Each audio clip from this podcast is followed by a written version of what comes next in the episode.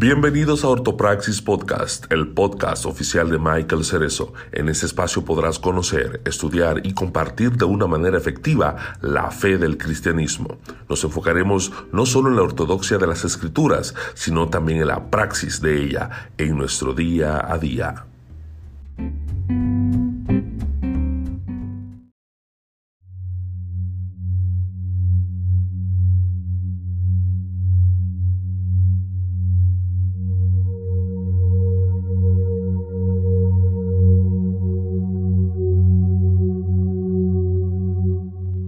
Hola, ¿qué tal? Saludos, bienvenidos una vez más a mi canal. Mi nombre es Michael Cerezo, yo soy estudiante de teología.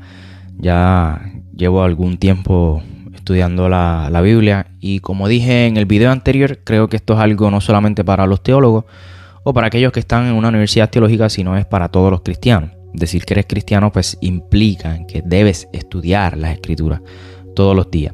Porque Juan capítulo 17, que es un capítulo que vamos a, estar eh, compartiendo hoy, eh, dice que la vida eterna, esta es la vida eterna, que te conozcan a ti, o sea, conocer a Dios, estudiar la palabra de Dios, es la vida eterna. La vida eterna no comienza en las calles de oro o mal de cristal.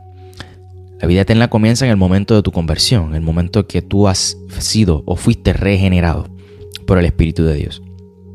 La semana pasada o en el video anterior estuvimos compartiendo acerca de la doctrina eh, de la elección incondicional cumpliendo con la U del acróstico el TULIP, la U de Unconditional Election en inglés, elección incondicional en español y dijimos que en términos generales eh, la predestinación es una palabra bíblica que aparece no solamente en el libro de Efesios sino a lo largo de la Biblia. Eh, también hablamos de que tanto los arminianos como los calvinistas creen en la predestinación porque la predestinación es bíblica. La diferencia entre los arminianos y los calvinistas es que los arminianos creen que la elección es con, con condición. O sea, que Dios ve algo en el hombre primero antes de escogerlo. Dios espera que el hombre acepte en ese sentido eh, el sacrificio de Jesús, por lo que su fe en Cristo, para entonces luego eh, escogerlo o predestinarlo. Los, calvinistas creen, los reformados creen que la elección es incondicional. Dios no ve nada en el hombre para escogerlo, simplemente según Efesios capítulo 1, es por su buena voluntad, por su soberana voluntad. En Dios no hay pecado, en Dios no habita el mal, por lo tanto la decisión de Dios es una decisión buena. Dios tiene sus razones, es el buen afecto de su voluntad. Eh, entonces, si nosotros estuvimos compartiendo acerca de la elección incondicional, usted entendió esta doctrina, entiende que ciertamente Dios escogió, eligió a los que han de ser o conformar su pueblo, sus ovejas, eh, pero al mismo tiempo que Dios escogió a sus elegidos, también reprobó a aquellos que no eligió. Tenemos que responder a la pregunta, eh, ¿mandó Dios a Jesús con el propósito de salvar a aquellos que Él ha reprobado? Nosotros sabemos que Dios tiene a su elegido, aquellos que Él ha determinado desde antes de la fundación del mundo. Entonces, si Dios ha escogido los que han de ser salvos y también ha reprobado los que no, la pregunta es, ¿murió Cristo también por aquellos que Él ha reprobado? ¿Por aquellos que Dios no ha elegido? Esa es la pregunta que tenemos que respondernos. Pero antes de cubrir entonces con eh, la doctrina que nos corresponde hoy, que es la expiación limitada, en inglés limited atonement o algo así, disculpen mi inglés, eh, que es una de las doctrinas más repudiadas, más eh, cuestionadas o más mal interpretadas, digamos. Um, yo quisiera eh, invitarte a ti que me estás viendo por primera vez, que puedes unirte a nuestro grupo público en Telegram. Eh, voy a dejar el enlace en la descripción del video. En este grupo se llama Reformando. Estamos compartiendo libros, estamos leyendo juntos, ayudando a las personas a que creen su hábito de lectura. Eh, compartimos libros en PDF de manera gratuita, pensamientos, quotes, frases, you name it. Este grupo pues, se hizo con la intención de ayudar a aquellas personas que están interesadas en crecer ¿no? en, el conocimiento de las doctrinas de la gracia, un tema que pues, he estudiado por, un par de tiempo. Y nada, te invito a que puedas unirte al, grupo. Como te dije, el enlace lo dejaré en la descripción. Pues bien, hoy vamos a hablar de la expresión limitada, vamos a responder esa pregunta. ¿Mandó Dios a Jesús también a morir, no solo por los elegidos, por aquellos que eligió, para que conformen parte de su pueblo? También Jesús murió por aquellos que ha reprobado. Jesús murió por toda la humanidad, por todo el mundo entero. Bueno, pues vamos a intentar hoy responder a esa pregunta. Eh, y desde luego, si usted entendió bien la doctrina anterior, la elección incondicional, pues la respuesta es obvia. La respuesta es obvia. La respuesta es que Cristo murió por aquellos que Dios eligió para que conformen su pueblo, por su oveja. Jesús no murió por las cabras, Jesús murió por su oveja. Lo vamos a ver en Juan capítulo 10 con más detenimiento.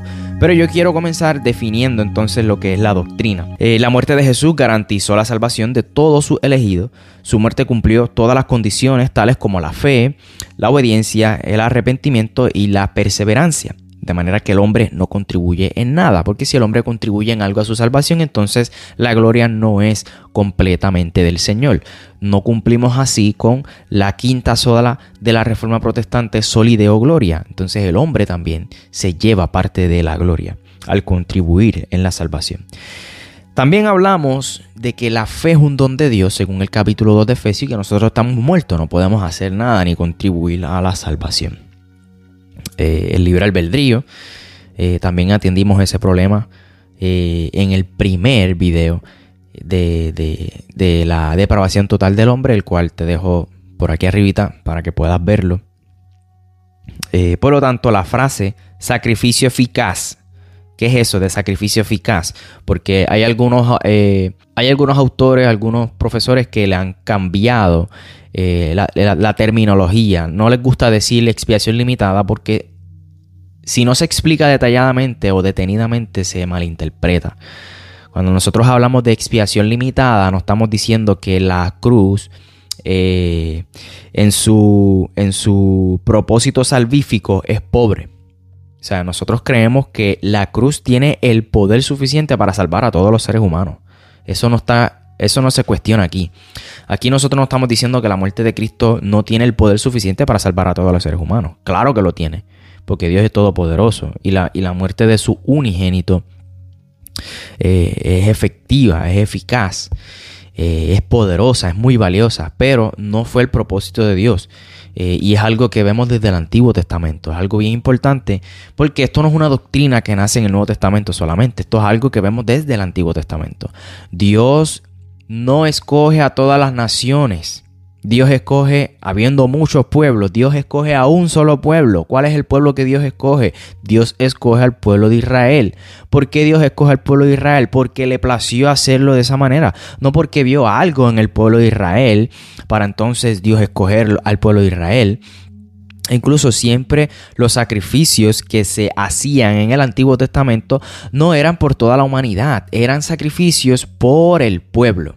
Entonces algo que nosotros vemos eh, consecutivamente o, vemos desde el Antiguo Testamento, ¿no? Que es algo eh, progresivo, continuo. Entonces, cuando decimos, eh, el autor, por ejemplo, que estoy utilizando hoy es Roger Smalling, en su libro Sí Jesús, una introducción a las doctrinas de la gracia, él en lugar de llamarle expiación limitada, prefiere llamarlo sacrificio eficaz. R.C. Sproul, que fue el autor que usamos en el video pasado, él, le llama sacrificio con propósito de Cristo, si mi memoria no me falla. Pero cuando él dice que el sacrificio eh, de Cristo es eficaz, significa que la cruz cumplió con el propósito para el cual se realizó. Por ejemplo, él coloca el ejemplo del martillo. Me, gusta mucho ese, ese, ese ejemplo, ese análisis o analogía. Porque él dice, si decimos que un martillo es eficaz, se entiende que introduce los, clavos en la pared o en la tabla. Los introduce bien, de manera correcta se entiende que cumple bien con su trabajo. Yo no puedo decir que el martillo es eficaz si no clava bien en la madera. No podemos decir que, la cruz es eficaz si no cumple con el propósito. Entonces, si algunas personas perecen por las cuales Cristo murió, si verdaderamente Cristo murió por toda la humanidad, pero algunas personas mueren, pues entonces estamos diciendo que, que, que la cruz de Cristo no es eficaz. Y ahí estamos blasfemando contra Dios. Decir que Cristo murió por toda la humanidad es una blasfemia. Para mí es una blasfemia. ¿Por qué? Porque estamos diciendo que el sacrificio de Cristo no fue suficiente, fue mediocre en ese sentido. ¿Por qué? Porque si Cristo ciertamente es Dios y es todopoderoso, pues entonces no puede fallar lo que Él hizo. No, Michael, pero es que el hombre tiene que tomar la decisión. La fe es un don de Dios y el arrepentimiento es concedido por Dios.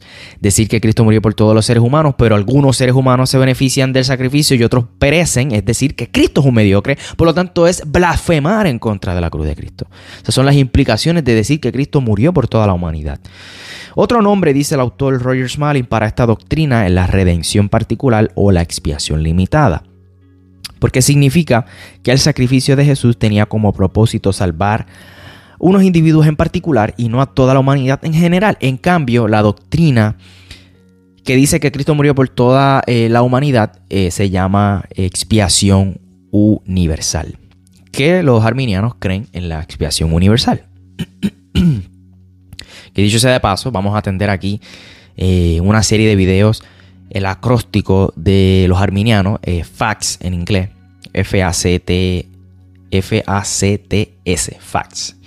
Eh, cuando terminemos con esta serie de las doctrinas de la gracia. La cuestión de la suficiencia de la cruz para todos nunca ha sido un punto en desacuerdo entre los cristianos. El sacrificio de Cristo contenía suficiente virtud y poder para salvar hasta un universo lleno de pecadores. Incluso el sacrificio de Jesús puede salvar hasta el diablo y hasta todos los demonios. Sin embargo, no es el propósito de Dios. Si eso hubiese sido la intención del Padre, pues eso hubiese ocurrido, pero no es la intención del Padre. La cruz no es limitada en su poder salvífico. Cuando hablamos de expiación limitada no estamos limitando el poder salvífico de la cruz, sino que Cristo murió por sus ovejas, no por las cabras. ¿Por qué es importante esto? Porque, porque aquí se centra nuestra seguridad de la salvación. Porque si la salvación depende en parte de lo que el hombre puede contribuir, pues estamos fritos. Porque el hombre no desea buscar a Dios y no puede buscar a Dios. Está muerto en sus delitos y pecados. Eh, si la fe y la obediencia de aquellos que Dios ha escogido se le atribuyen a la voluntad humana y no a la eficacia de la cruz, entonces Cristo es un salvador a la media y en tal caso no merece nuestra gloria. No es un Dios todopoderoso y no merece nuestra gloria. Vamos a hablar un poco acerca de las evidencias bíblicas en cuanto a esta doctrina, la redención particular, en el Evangelio de Juan. Eh, primero, vamos a, a, mencionar Juan capítulo 6, versículo 38, donde dice que Cristo vino para cumplir con la voluntad del Padre. Dice el texto bíblico, porque he descendido del cielo no para hacer mi voluntad, sino la voluntad del que me envió. La voluntad del Padre era de salvar solamente a los que el Padre le dio, a los que Él le dio. Y esta es la voluntad del Padre, dice Juan 6:39, el que me envió, que de todo lo que me diere no pierda yo nada, sino que lo resucite en el día postrero. Había cumplido con éxito la obra que el Padre le había dado. Dice Juan capítulo 17, versículo 4 yo te he glorificado en la tierra, he acabado la obra que me diste que hiciese. La conclusión lógica, dice Roger Smalling, es que Cristo vino a salvar a los que el Padre le dio, no vino a salvar al mundo entero. Y que cumplió con ese propósito. Su ministerio no fue un intento a media, frustrado para salvar a los que pudiera. Su cometido fue cumplido en forma total. Y vamos ahora a leer un poco acerca de Juan, capítulo 10, donde estaré leyendo, eh, utilizando la versión, eh, nueva versión internacional. Dice Juan 10, ciertamente les aseguro que el que no entra por la puerta del redil, eh, ciertamente les aseguro que el que no entra por la puerta al redil de las ovejas, sino que trepa y se mete por otro lado es un ladrón y un bandido. El que entra por la puerta es el pastor de las ovejas. El portero le abre la puerta y las ovejas oyen su voz. Llama por nombre a las ovejas y las saca del redil. Cuando ya ha sacado a todas las que son suyas, eh, va delante de ellas y las ovejas lo siguen porque reconocen su voz. Pero a un desconocido jamás lo siguen, más bien huyen de él porque no reconocen voces extrañas. Versículo 6 dice, Jesús les puso este ejemplo, pero ellos no captaron el sentido de sus palabras, por eso volvió a decirles, ciertamente les aseguro que yo soy la puerta de las ovejas, todos los que vinieron antes de mí eran unos ladrones y unos bandidos, pero las ovejas no le hicieron caso. Yo soy la puerta, el que entre por esta puerta, que soy yo, será salvo. Se moverá con eterna libertad y hallará pastos. El ladrón no viene más que robar, matar y destruir. Yo he venido para que tengan vida y la tengan en abundancia. Yo soy el buen pastor. El buen pastor da su vida por las ovejas. Versículo 11. Yo soy el buen pastor. El buen pastor da su vida por las ovejas, no por las cabras. El asalariado no es el pastor y a él no le pertenecen las ovejas. Cuando ve que el lobo se acerca, abandona la oveja y huye. Entonces el lobo ataca al rebaño y lo dispersa. Y ese hombre huye porque siendo asalariado no le importan las ovejas. Yo soy el buen pastor. Yo conozco mis ovejas y ellas me conocen a mí. Así como el Padre me conoce a mí y yo lo conozco a Él y doy mi vida por las ovejas.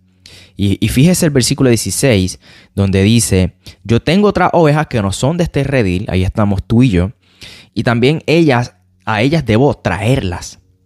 Así ellas escucharán mi voz y habrá un solo rebaño y un solo pastor. Por eso me ama el Padre, porque porque entrego mi vida para volver a recibirla. Nadie me la arrebata, sino que yo la entrego por mi propia voluntad. Tengo autoridad para entregarla y también tengo autoridad para volver a recibirla. Este es el mandamiento que recibí de mi Padre. Y mira lo que dice, o más bien escucha lo que dice el versículo 25.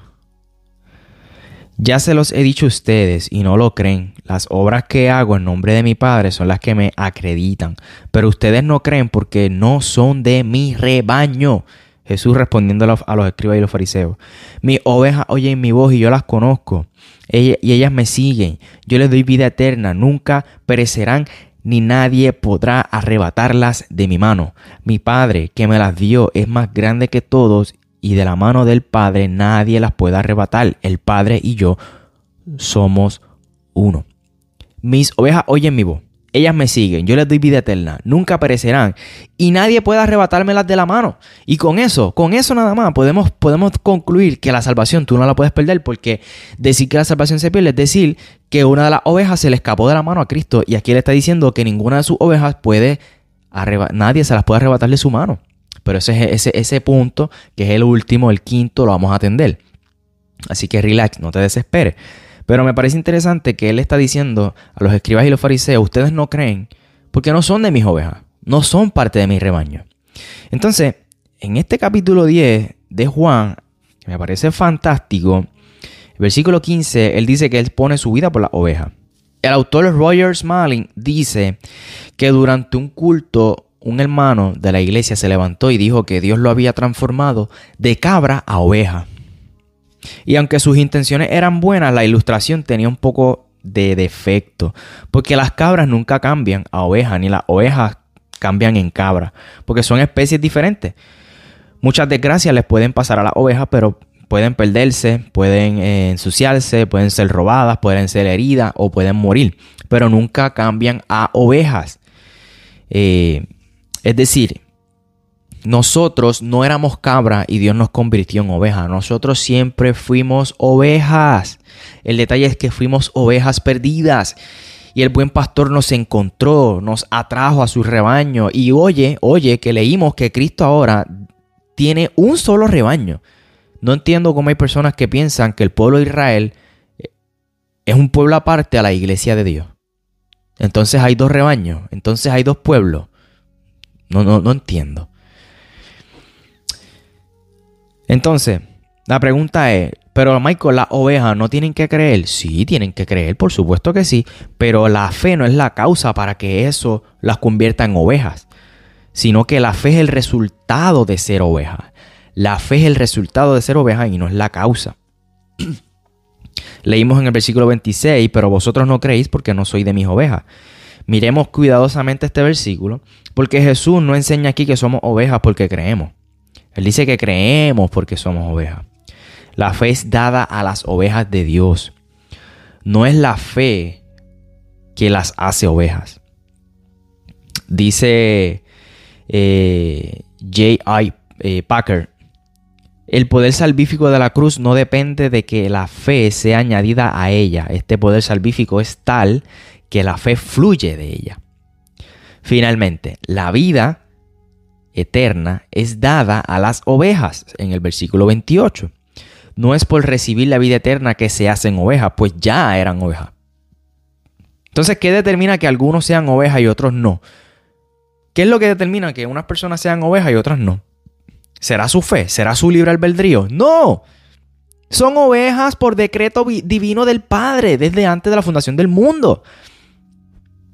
La frase de Jesús, los que el Padre me dio, se cita a menudo en el libro de Juan y contesta la pregunta central, ¿para salvar a quiénes vino Cristo? ¿Para salvar a quiénes?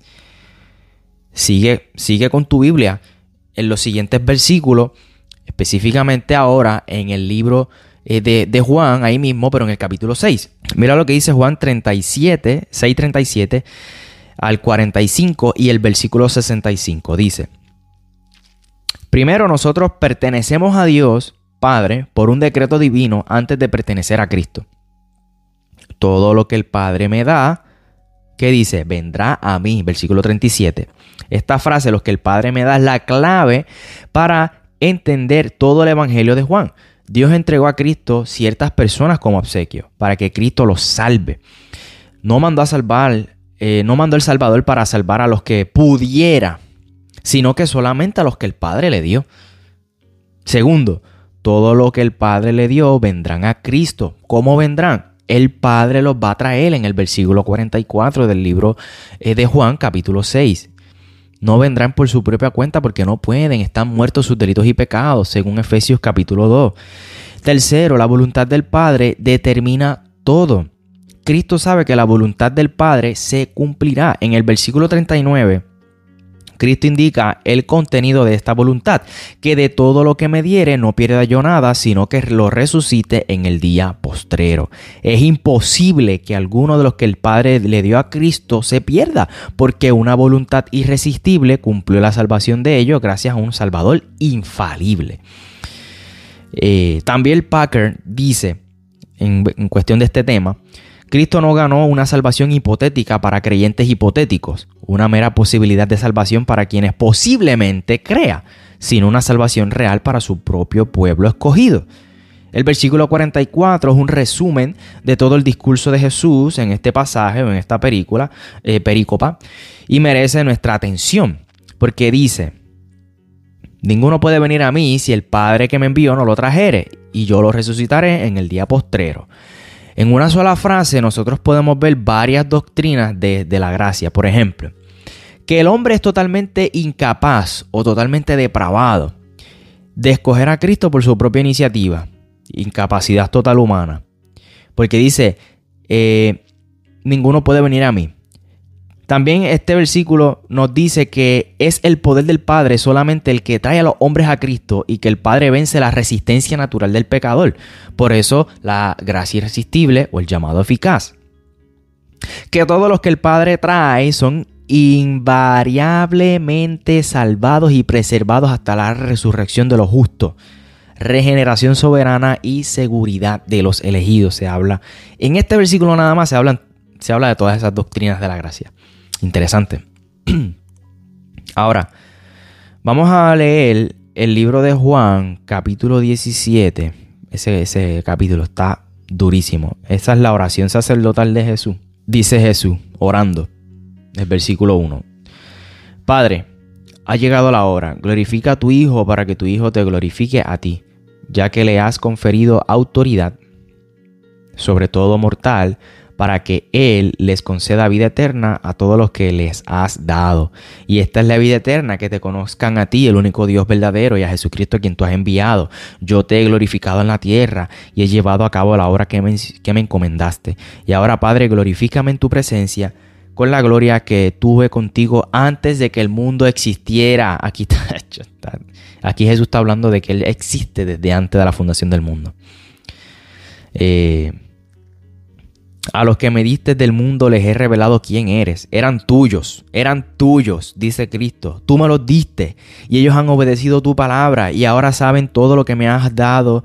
Saben que todo lo que me has dado viene de ti porque les he entregado las palabras que me diste y ellos las aceptaron. Saben con certeza que salí de ti y han creído que tú me enviaste. Dice Jesús, yo ruego por ellos, no ruego por el mundo, sino por lo que me has dado porque son tuyos. Michael Juan 3:16, de tal manera amó Dios al mundo que ha dado su Hijo unigénito para que todo aquel que en Él crea no se pierda, más tenga vida eterna. Sí, pero si Cristo murió por toda la humanidad, ¿por qué Cristo en Juan capítulo 17 no ora por el mundo? Dice, Verso 9, ruego por ellos, ¿por quiénes? Por los que me diste. No ruego por el mundo, sino por los que me has dado porque son tuyos. Entonces, ¿se contradice el libro de Juan? No, los que nos contradicimos somos nosotros. No entendemos. Versículo 10 todo lo que yo tengo es tuyo y todo lo que tú tienes es mío y por medio de ellos he sido glorificado. Ya no voy a estar más en este tiempo, por más tiempo en este mundo, pero ellos están todavía en el mundo y yo vuelvo a ti, Padre Santo, protégelos con el poder de tu nombre, el nombre que me diste para que sean uno lo mismo que nosotros. Mientras estaba con ellos los protegía y los preservaba mediante el nombre que me diste. Ninguno de ellos se perdió, sino aquel que nació para perderse a fin de que se cumpliera la escritura. Ahora vuelvo a ti, pero digo estas cosas mientras todavía estoy en el mundo, para que tengan mi alegría en plenitud. Yo les he entregado tu palabra y el mundo los ha odiado porque no son del mundo, como tampoco yo soy del mundo. No te pido que los quites del mundo, sino que los protejas del maligno. Ellos no son del mundo, como tampoco lo soy yo. Santifícalos en la verdad. Tu palabra es verdad. Como tú, como tú me enviaste al mundo, yo los envío también al mundo y por ello me santifico a mí mismo para que también ellos sean santificados en la verdad. No ruego solamente por esto, ruego también por los que han de creer en mí por el mensaje de ellos. Y ahí estamos tú y yo. Padre, para que todos sean uno, Padre, así como tú estás en mí, yo en ti, permite que ellos también estén en nosotros para que el mundo crea que tú me has enviado. Juan capítulo 17, es mucho más extenso, pero en esta oración sacerdotal Jesús antes de ir a la cruz, nos revela mucho en cuanto a las intenciones de Dios de mandar a, Cristo a la tierra. Este, ¿Cuál era entonces la intención? ¿Las cumplió Cristo en parte o Cristo la cumplió en su totalidad? ¿Cuál era la intención de Dios enviar a Cristo al mundo? Versículo 2 dice que Cristo tiene toda potestad sobre todos. Esto indica que la carnalidad humana no se puede resistir a la voluntad de Dios a la voluntad de Cristo. De acuerdo con la voluntad del Padre, Cristo da la vida eterna a los que el Padre les ha dado. Y la frase clave que, que dice los que me diste se repite siete veces en este capítulo. Los que me diste, los que me diste. Versículo 4. Cristo cumplió con la obra que el Padre le dio. Algunos han preguntado, ¿por qué Cristo no salvó al mundo entero? Si esa hubiera sido la obra que el Padre le encargó, pues Jesús lo hubiese hecho, lo hubiese cumplido, por supuesto que sí, pero no era la intención del Padre. Versículo 6 dice que Cristo manifiesta al Padre solamente a quienes el Padre le dio. En el versículo 9, si Cristo vino a salvar el mundo entero, ¿por qué no oró por el mundo entero? Esa es una buena pregunta. Oró por los elegidos solamente, por aquellos que el Padre le dio. Versículo 11, Cristo ruega que el Padre preserve a los que le dio. Contesta el Padre las oraciones de Jesús. Si Cristo oró, mira la implicación de decir que tú puedes perder la salvación. Tú puedes perder la salvación.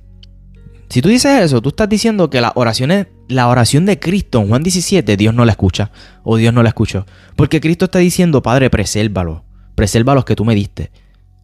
Hello. Y si eso no es una blasfemia, dime qué es eso. Versículo 12. Ninguno de los que Cristo guarda se pierde. Él guarda a todos los que el Padre le dio. Entonces, ¿hablaba solamente de los doce discípulos? No. En el versículo 20 dice, guárdalos del mal. Versículo 15, santificado. Eh, versículo 17, enviados al mundo. Versículo 18, están unidos en Dios. Versículo 21, la gloria de Dios en ellos. Versículo 22, estar siempre con Cristo. El versículo 23 dice que el amor particular de Dios para los elegidos, Dios ama a los elegidos igual como ama a Cristo. Y en el versículo 24, Cristo oró para que aquellos que el Padre le dio estén con Él siempre. Si creemos que la intercesión de Cristo es eficaz, entonces los elegidos recibirán del Padre estos beneficios por los cuales Cristo oró. En resumen, lo que podemos ver en el libro de Juan. Somos un obsequio del Padre a Cristo. Dios mandó a Jesús con el propósito de asegurar la salvación de todos los que el Padre le dio. Cristo proveyó una redención cierta y eficaz por su muerte en la cruz y por su ministerio de intercesión. Con su poder irresistible, el Padre trae a los elegidos a Cristo, los regenera y los preserva infaliblemente para su gloria. algo que es improbable, algo que no puede ocurrir, una gran imposibilidad. Escucha lo que dice Romanos 8:32 al 34. Es imposible que alguien se pierda porque en Cristo murió, porque la cruz es el sacrificio eficaz. Escucha lo que dice Romanos 8, 32 al 34. El que no escatimonia a su propio Hijo, sino que lo entregó por todos nosotros. ¿Cómo no nos dará también con él todas las cosas? ¿Quién acusará a los escogidos de Dios? Dios es el que los justifica. Versículo 34. ¿Quién es el que condenará? Cristo es el que murió, más aún el que también resucitó, el que además está a la diestra de Dios, el que también intercede por nosotros. Con su poder irresistible, el Padre trae a los elegidos a Cristo. Según el versículo 32 de Romanos capítulo 8, los beneficios del sacrificio de Cristo alcanzan invariablemente a aquellos por los cuales Cristo fue entregado. La frase todos nosotros se entiende en el contexto como todos los creyentes no universalmente, toda la humanidad, del mundo entero, del planeta Tierra, sino todos los creyentes. Se refiere a los que han sido predestinados, a los que han sido llamados, a los que han sido justificados. A los que tienen el favor de Dios, a los elegidos, a los que no son condenados, a los que Dios ama, a los que Dios preserva. Y en el versículo 33, Pablo indica que Dios no recibe acusaciones en contra de los elegidos. ¿Por qué? Porque los justifica ya que Cristo murió por ellos. O sea, Dios no acepta ninguna calumnia, ninguna eh, acusación contra aquellos que Él ha elegido. El versículo 34 dice, es imposible que se condenen aquellos por los cuales Cristo murió, porque resucitó e intercede por ellos. Por este texto vemos que el concepto del sacrificio eficaz no es una fantasía filosófica, ni un fruto de razonamiento teológico, es una doctrina que Pablo expresa sin la menor ambigüedad. Y podemos ver esto, este patrón lo podemos ver en toda la Biblia. El Antiguo Testamento es el plan de la redención divina y se cumple en el Nuevo Testamento. Podemos estudiar la redención desde dos perspectivas. Estudiando la historia del Antiguo Testamento podemos percibir qué clase de redención vemos en el Nuevo. O podemos estudiar el Nuevo Testamento. Eh, por estudiar el Nuevo Testamento podemos predecir qué clase de historia veremos en el Antiguo. ¿Qué leemos nosotros realmente en el Antiguo Testamento? Pues mira, vemos que de todas las naciones, todas las naciones estaban perdidas en idolatría y, estaban totalmente depravadas. Todas las naciones. Sin embargo, Dios escogió a un pueblo por pura elección soberana, y eso eran los judíos. Lo hizo por su gracia, no a causa de los méritos ni obediencia previa en ellos. Dios hizo con ellos un pacto para ratificar ese pacto, instituyó el sacrificio de un cordero. Este sacrificio sirvió para ellos solamente y no para ninguna otra nación. Por medio de este sacrificio Dios hizo aceptable el pueblo elegido. Eso es lo que vemos en el Antiguo Testamento y lo que vemos en el Nuevo. O sea, eh, por eso insisto, esto no es una doctrina nueva del Nuevo Testamento. El sacrificio de Cristo es particular y no universal. Mateo 26, verso 28 dice, porque esto es mi sangre del nuevo pacto que por muchos es derramada para remisión de los pecados. Ah, Michael, ahí está. Cuando Jesús dice que esta es la sangre del nuevo pacto que es derramada por muchos. ¿Quiere decir eso que murió por toda la humanidad? No. La sangre que derramó Cristo era pacto en mi sangre. Si solamente los elegidos participan en el pacto y Cristo derramó su sangre para confirmar el pacto, entonces Cristo murió solo por los elegidos del pacto. Hebreos 9, versos 14 y 15 dice, ¿Cuánto más la sangre de Cristo limpiará vuestras conciencias de obras muertas para que sirváis al Dios vivo?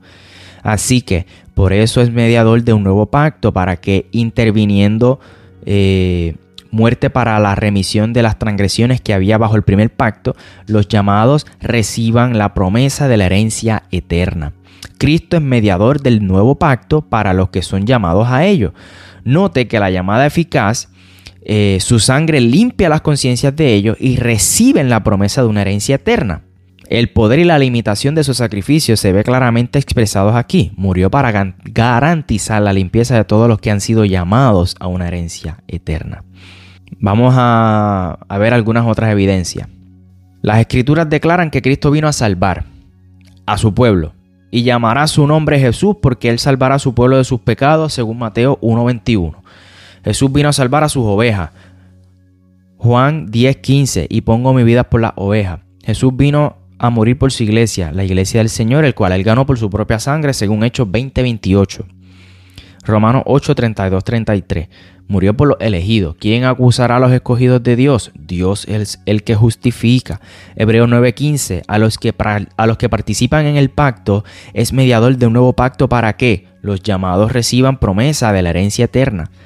Juan 17, verso 9. Jesús muere por aquellos por los cuales intercede. No ruego por el mundo, sino por los que me diste, porque tuyos son. Juan 18, verso 9. A los que el Padre le dio. De los que me diste, no perdí ninguno. Dado que algunos serán eternamente salvos y otros no, tiene que haber alguna limitación en el sacrificio de Cristo. De otra manera, todos serían entonces salvos. Todo cristiano evangélico cree por lo tanto, en un sacrificio limitado de Cristo, pero diferimos respecto a los parámetros de él mismo. Dice el autor Roger Smalling que quizás pudieran haber algunas contradicciones en algunos versículos. Eh, pero vamos a atenderlo. Primero, si Cristo murió con la intención de salvar a todo el mundo, entonces no cumplió con el más mínimo porcentaje de su intención. Es un Salvador con poco éxito. Entonces, ¿cómo se podría confiar en, un Salvador que no cumplió con su meta de salvar a toda la humanidad? Segundo, no se podría entonces predicar que la cruz es poderosa si fuera el hombre y no Dios quien la hace funcionar. Tercero, no se puede predicar de un Dios soberano si Él es impotente para salvar a los que desea salvar. Finalmente, no existiría en tal cruz ninguna seguridad de salvación para nadie porque no, no contendría ningún don de perseverancia. Si tal perseverancia proviene, proviene de los esfuerzos del cristiano y no de la cruz, entonces tendríamos un evangelio por obra, un evangelio por méritos.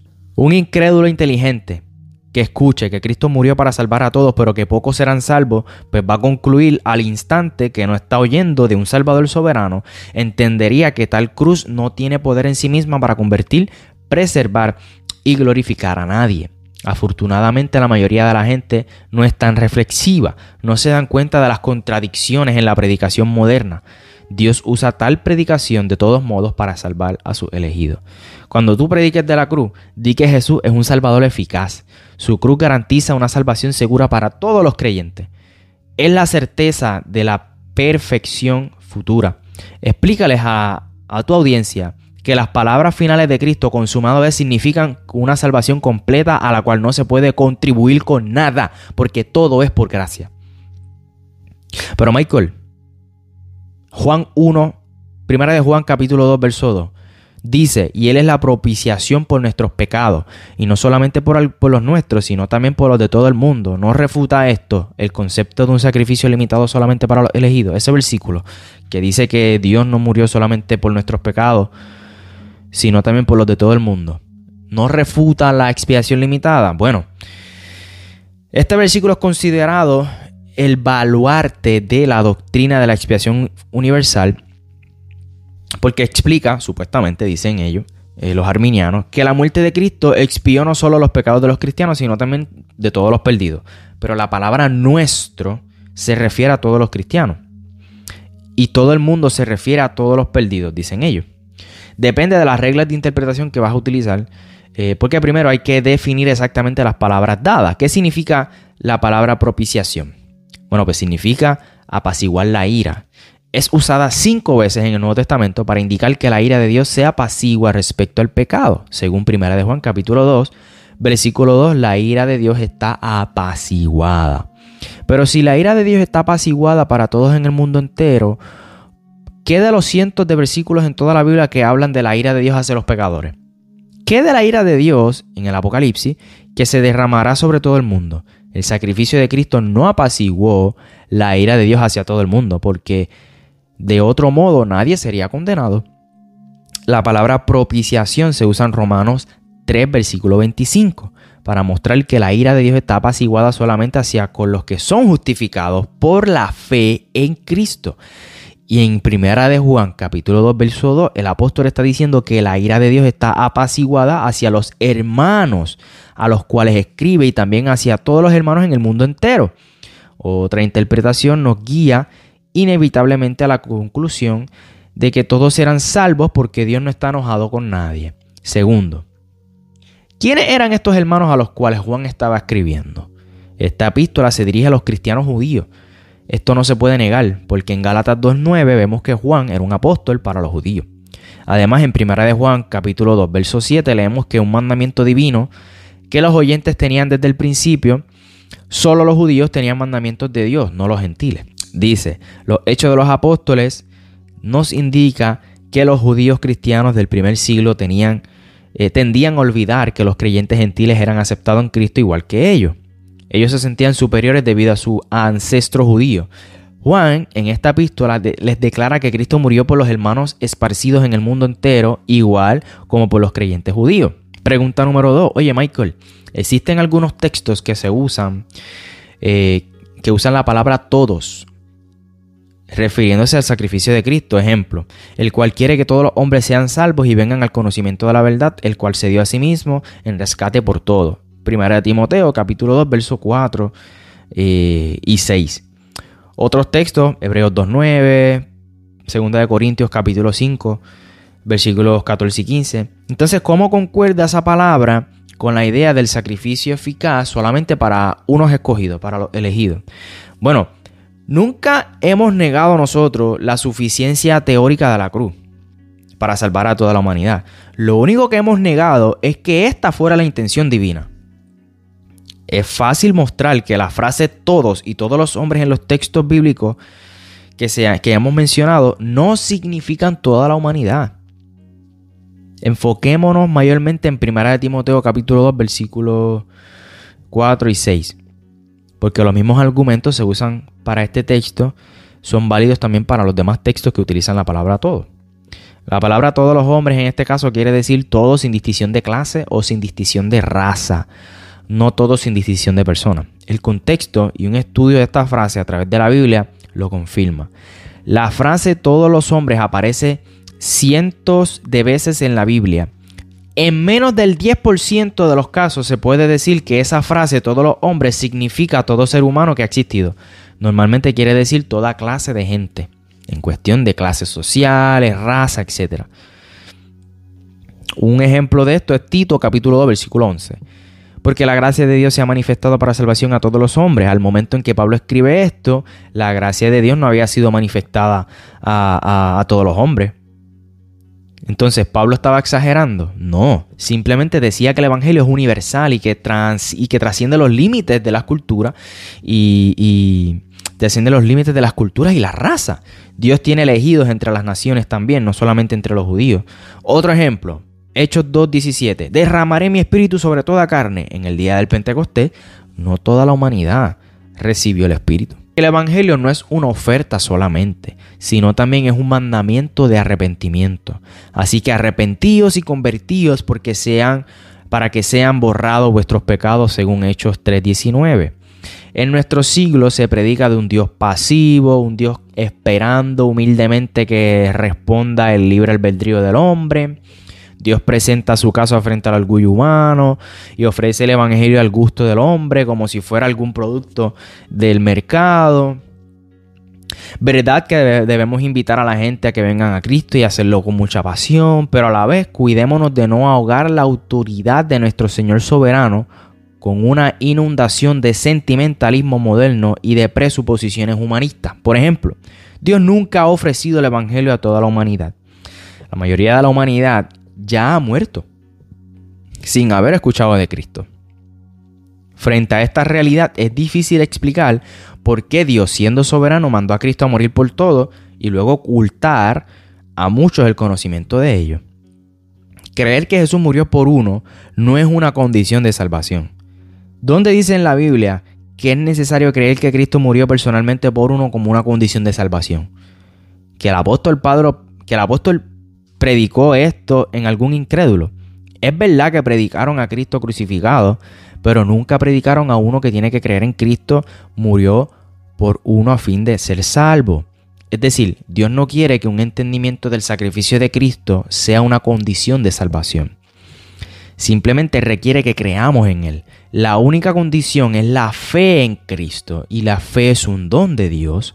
Un entendimiento de la expiación del Señor es que los que es para los que ya son salvos. Entonces tenemos que evitar imponer condiciones sobre la gente que Dios no requiere. El evangelio bíblico es sencillo, bello, suficiente y eficaz. Prediquemos el Evangelio tal como está en el texto bíblico. Estas son algunas de las objeciones ah, al final que pudieran desatarse en cuanto a la doctrina de la expiación limitada. Pero eh, vimos aquí que sin duda alguna eh, es una doctrina que no nace en el Nuevo Testamento, que no fue una invención de Calvino, que no fue una invención de los discípulos de Calvino, sino que es algo que muestra el texto bíblico. Y yo espero que este video haya sido lo suficientemente claro, así como el pasado, para que tú entiendas las implicaciones de decir que Cristo murió por todos los seres humanos. Incluso decir que Cristo ama a todos los seres humanos. Cristo te ama, Cristo te ama. cuidado con eso. Medita primero cuáles son las implicaciones de decirlo. Y habiendo dicho todo esto, nos veremos entonces la próxima semana eh, desempacando ¿no? el, la I del acróstico el tulip, que es eh, Irresistible Grace o gracia irresistible. Y nada, con esto espero que haya quedado todo claro. Eh, gracias por mirar hasta aquí regálame un like si este contenido te gustó, compártelo con alguien y eh, recuerda que el libro que estoy utilizando para hacer este video también lo dejaré en la descripción del video eh, para que puedas entonces adquirirlo y quizás puedas estudiarlo junto con nosotros. Nada, nos vemos. hasta la próxima y nada, bendiciones. Bye.